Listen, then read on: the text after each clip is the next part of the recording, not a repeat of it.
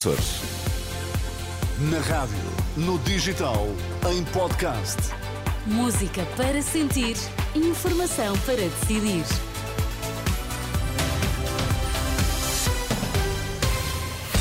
Pedro Queiro, boa noite. Vamos às notícias em destaque esta hora. Olá, boa noite. Infecções respiratórias levam cada vez mais doentes às urgências e o Hospital de Santa Maria tem problemas para gerir as camas. Cristiano Ronaldo continua a fazer história, a fazer jogos atrás de jogos e sem parar de marcar golos.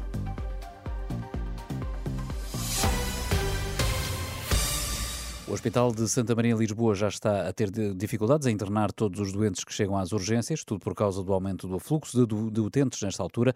Contactado pela Renascença, João Gouveia, diretor da urgência, diz que estão a aumentar os casos de infecções respiratórias, sobretudo gripe A, mas ainda sem necessidade de cuidados intensivos. Temos alguns doentes eh, mais graves, mas ainda não com indicação de intensivos diretos. Sim, ainda na última semana estive a falar com os colegas de Infeto e da, e da PPCIR, portanto, do controle de infecção do hospital, e segundo eles a atividade gripal estava habitual para a época do ano. Só que a atividade habitual para a época do ano é uma atividade alta e, ainda, e provavelmente ainda vai aumentar no, em janeiro. Problemas dos internamentos que tenho dificuldade de, de, internar doentes, que há muito poucas vagas neste momento no hospital. Portanto, tenho vários doentes a aguardar internamento no, no serviço de urgência.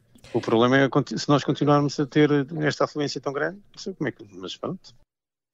João Gouveia, diretor de urgência do Hospital de Santa Maria, em declarações à Renascença. Já a norte, no Hospital de São João no Porto, segundo dados enviados à Renascença pela administração, este não foi o dia do ano com mais admissões, mas os números são elevados. Ainda assim, nos adultos, os casos de Covid estão controlados, os casos de vírus sincicial respiratório também, já o número de casos de gripe A é bastante alto. Apesar da falta de médicos e dos encerramentos de várias maternidades, a direção executiva do SNS faz um balanço positivo do plano Nascer em Segurança no Serviço Nacional de Saúde. Até o final de novembro, nasceram nos hospitais públicos mais de 60.600 bebés, mais cerca de 1.400 do que no mesmo período do ano passado.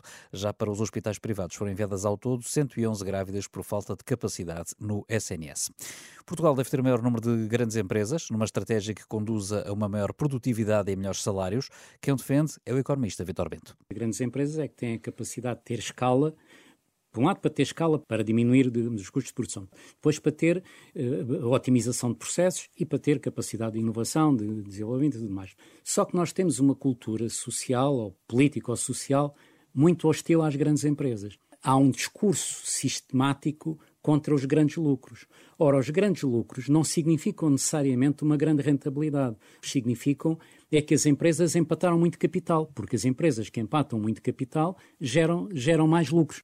Já ao nível do investimento, o antigo Ministro das Finanças, João Leão, acredita que Portugal deve apostar em serviços qualificados na área das finanças e tecnologias. Não temos que pensar apenas na indústria, temos que pensar, pensar nas áreas de, eh, de, serviços qualificados, onde Portugal tem tido um sucesso nos últimos anos, e apostar nessas áreas, ou seja, ao nível de, de, de serviços na área de, financeira, de software, de tecnologias, de, Portugal tem tido algum sucesso e apostar nessa área como área mas isso deve ser uma, uma, uma aposta relativamente transversal, ou seja, o Estado não deve estar aqui a interferir de forma excessiva.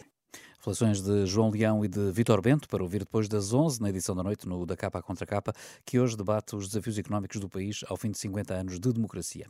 Cristiano Ronaldo continua a fazer história. O português eh, chegou ao milésimo jogo ao serviço de clubes, desde a estreia no Sporting em 2002. Passou depois pelo Manchester United, Real Madrid, Juventus, agora no Al Nasser, onde jogou aos mil jogos. No jogo desta noite, na vitória por 5-2 frente ao Al Ittihad, Cristiano marcou mais dois golos e isolou-se no topo da lista dos melhores marcadores mundiais em 2023. Chegou aos 53 golos pelo Al Nasser, mais seleção, e ultrapassou Harry Kane e Mbappé, que marcaram 52 e já só voltam a jogar em 2024.